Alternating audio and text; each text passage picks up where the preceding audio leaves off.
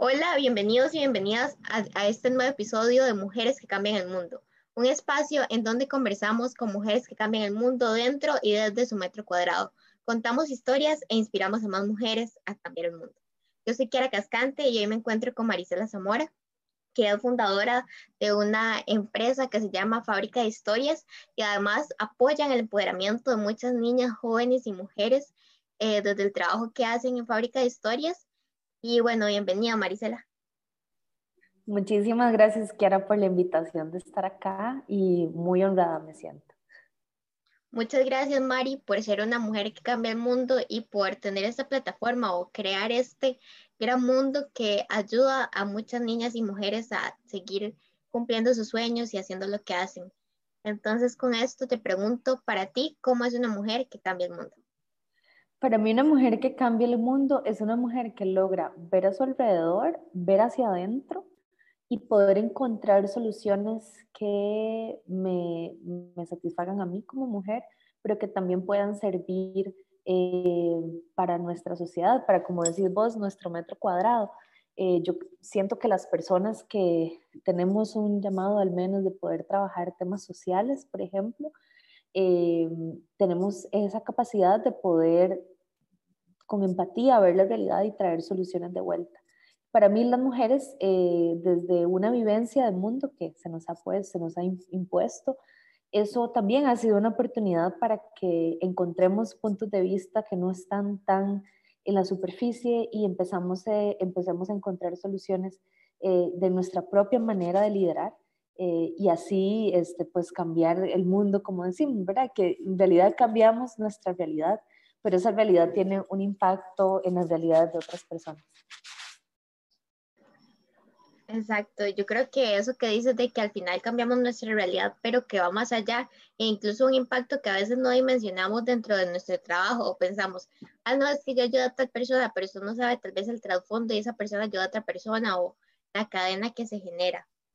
Bueno, Mari, quiero que nos cuentes la historia de cómo fundaste Fábrica de Historias, eh, el de nosotras, la comunidad, y ahora soy Valentía, el premio del Banco Mundial. ¿Cómo ha sido toda esa experiencia? Eh, bueno, yo me fui a estudiar eh, un tiempito, me fui a estudiar liderazgo a Estados Unidos. Em, estuve cuatro meses viviendo en Texas. Ahí hice trabajos bastante interesantes a nivel comunitario. Trabajé en una organización que se llama Alamo Area Council of Local Governments y básicamente eran como diferentes organizaciones del gobierno local que se unían para trabajar diferentes agendas, que eh, personas veteranas, eh, personas latinoamericanas, personas con discapacidad, mujeres viviendo en, violencia, y aprendí muchísimo sobre la importancia de, de, la acción comunitaria, ¿verdad? Y cómo estos eh, lugares se han hecho resilientes por hacer un, un esfuerzo conjunto, alianzas público-privadas y demás. Y en ese momento yo había renunciado a mi trabajo para irme a estudiar allá, no tenía, digamos, como un plan de vida para volver, no tenía trabajo fijo, tenía un perfil profesional, tengo un perfil profesional muy extraño, no soy solo una cosa, soy productora audiovisual, estudié periodismo, em, estudié literatura inglesa, em, he hecho muchísimas cosas en producción, entonces tengo un perfil un poco difícil de poner en un lugar y yo era muy consciente de eso y además muy activista política y tenía que traer un plan de volver a Costa Rica y de, eh, y de pues establecerme. Emocionalmente también necesitaba como algo profesional que me llenara y me di cuenta que lo que yo quería hacer, lo que yo soñaba hacer no existía en Costa Rica. Eh, quería ser un lugar donde pudiéramos utilizar diferentes tipos de arte eh, para contar historias, para contar historias que importaran, historias que pudieran trabajar por la igualdad de género o por la democracia. En ese momento yo estaba muy metida en transparencia y en participación ciudadana. Eh, y entonces en ese momento dije, bueno, yo lo que tengo que hacer eh, es una fábrica de historias. y se me vino el nombre cuando estaba viviendo en Texas precisamente.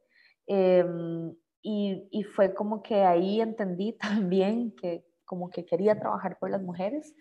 Y entonces como que, no sé, la vida me puso en un evento muy bonito que se llama Women in the World. Lo vi y entonces entendí que eso era lo que quería venir a hacer acá. Quería venir a inspirar muchas mujeres de otras mujeres que estaban haciendo cosas interesantísimas. Me hubiera gustado tener eso cuando tenía tu edad, por ejemplo. Eh, yo fui presidenta del cole sin, digamos, como sin, sin, con muy pocos referentes mujeres en puestos de liderazgo y es confuso, digamos, es confuso no tener modelos a seguir eh, femeninos. Y entonces, nada, quise hacer eso y llegué acá y, y, empecé a hacer teatro musical y entonces Fábrica de Historias tomaba como una fuerza más fuerte y al año ya de haber vuelto, de haber regresado, fundé Fábrica de Historias y seis meses después, creo, ya fundé Nosotras Women Connecting, hice eh, la iniciativa y empezamos a trabajar desde ese momento. Hasta hace, no sé, el 30 de abril nos premiaron eh, por el impacto que hacemos con las mujeres y nuestra respuesta a la pandemia. Entonces, para contarte que fue un camino que no planeé, pero fue un camino como que se fue construyendo solito y la vida iba poniendo como cosas que iban sucediendo. Y pues empecé a tomar ciertas oportunidades y así pasó hasta ahorita. Y el camino ha sido similar de crecimiento, igual, es como ir tomando un poquito acá e ir construyendo equipo, comunidad, así como vos que ya fuiste parte de Valentía, eh, ir encontrando gente que quiera hacer la diferencia y trabajar en conjunto. Esto, esto que dices del trabajo en conjunto, pero también que inicialmente no sabías qué hacer, que tenías como ese panorama y, y también eso yo creo que a la gente que nos escucha, que a veces cuando no sabemos qué hacer, pero podemos tener algunas herramientas y ver cómo podemos articular eso para formar algo y, y, que aunque no exista, que lo podemos crear, algo muy importante, porque a veces decimos, no, es que eso no existe, para que yo, pero podemos hacerlo y bueno, Mari es un claro ejemplo, ha trabajado hasta en África con nosotras, eh, trabaja con muchas eh, mujeres, visibiliza su trabajo. Yo cuando asistí por primera vez a uno de los...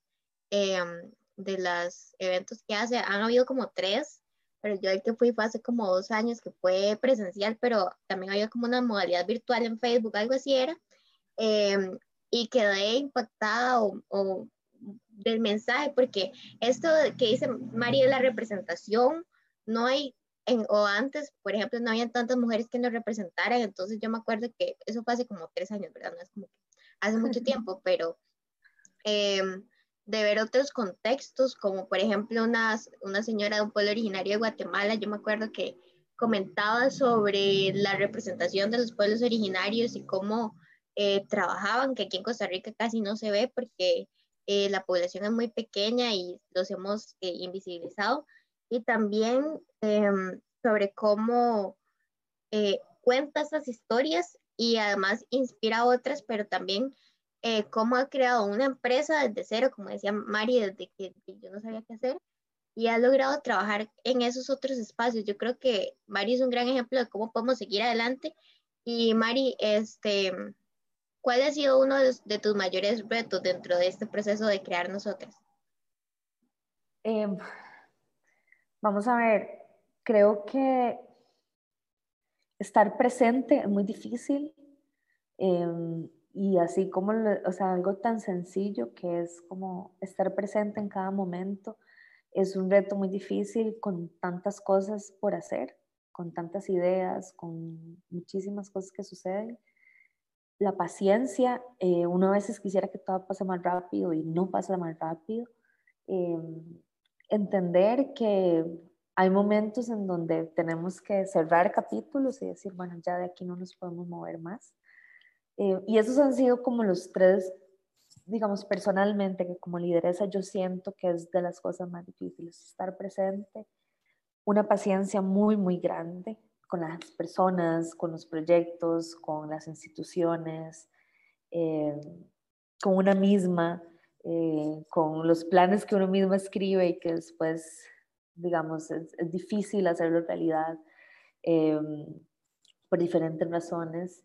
Y bueno, y eso, ¿verdad? Y es, es el reto diario de mantenerse enfocada todos los días en que el, el propósito más grande em, y también ser muy empática con las personas que tenemos alrededor y, y, cerrar capítulos también es muy difícil, ¿verdad? Decir como, bueno, este financiamiento no salió, eh, ya, ya no sé qué hacer, hay que cambiar algo, ¿verdad? Y estar en esa búsqueda de respuestas correctas es lo más difícil porque te, te requiere paciencia, te requiere paciencia, te requiere mucha empatía y creo que eso es como lo más difícil, los retos que todavía estoy aprendiendo cómo seguir superándolos.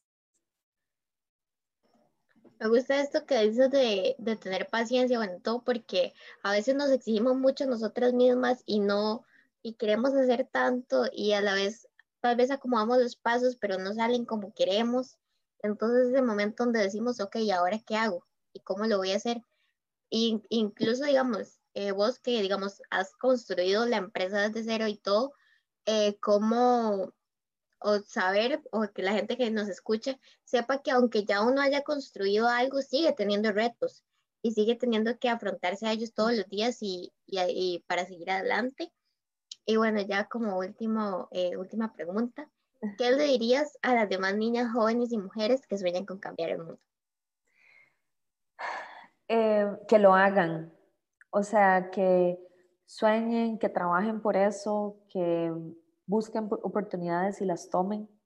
Em, que aunque a veces sentimos miedo de algo, realmente buscar la manera de sobrepasar ese miedo, eh, a menos de que estemos en una situación que nos estemos poniendo en peligro, pero eh, siempre confiar en una misma y yo creo que, eh, nada, ser muy persistente, creo que la persistencia es algo que, que nos enseñan poco porque todo es como gratificación automática, instantánea, ¿verdad?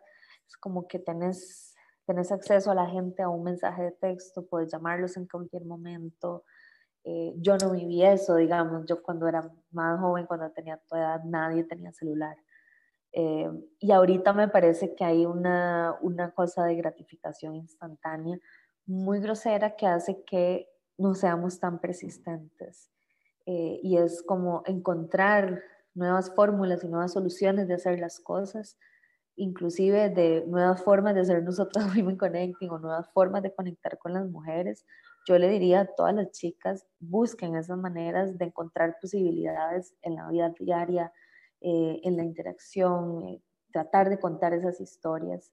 y, que, y que se manden con todo y que busquen una comunidad con quien hacerlo, que no lo hagan solas, que busquen una comunidad de chicas eh, y, que, y que se vayan con todo. Y si quieren ir a nosotras Women Connecting Soy Valentía, nosotras encantadas siempre de tener, querer encontrar guerreras que quieran cambiar el mundo.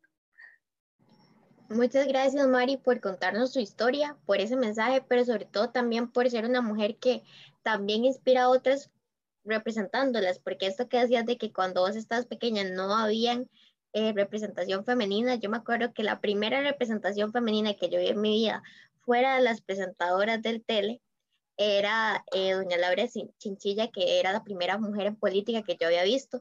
Entonces, ahora que existe esta apertura, gracias a Dios y a todo el esfuerzo anterior, gracias por ser una de esas mujeres y a todas las personas que nos escuchan eh, todos los lunes y jueves a partir de las 7 de la mañana Costa Rica en todas las plataformas.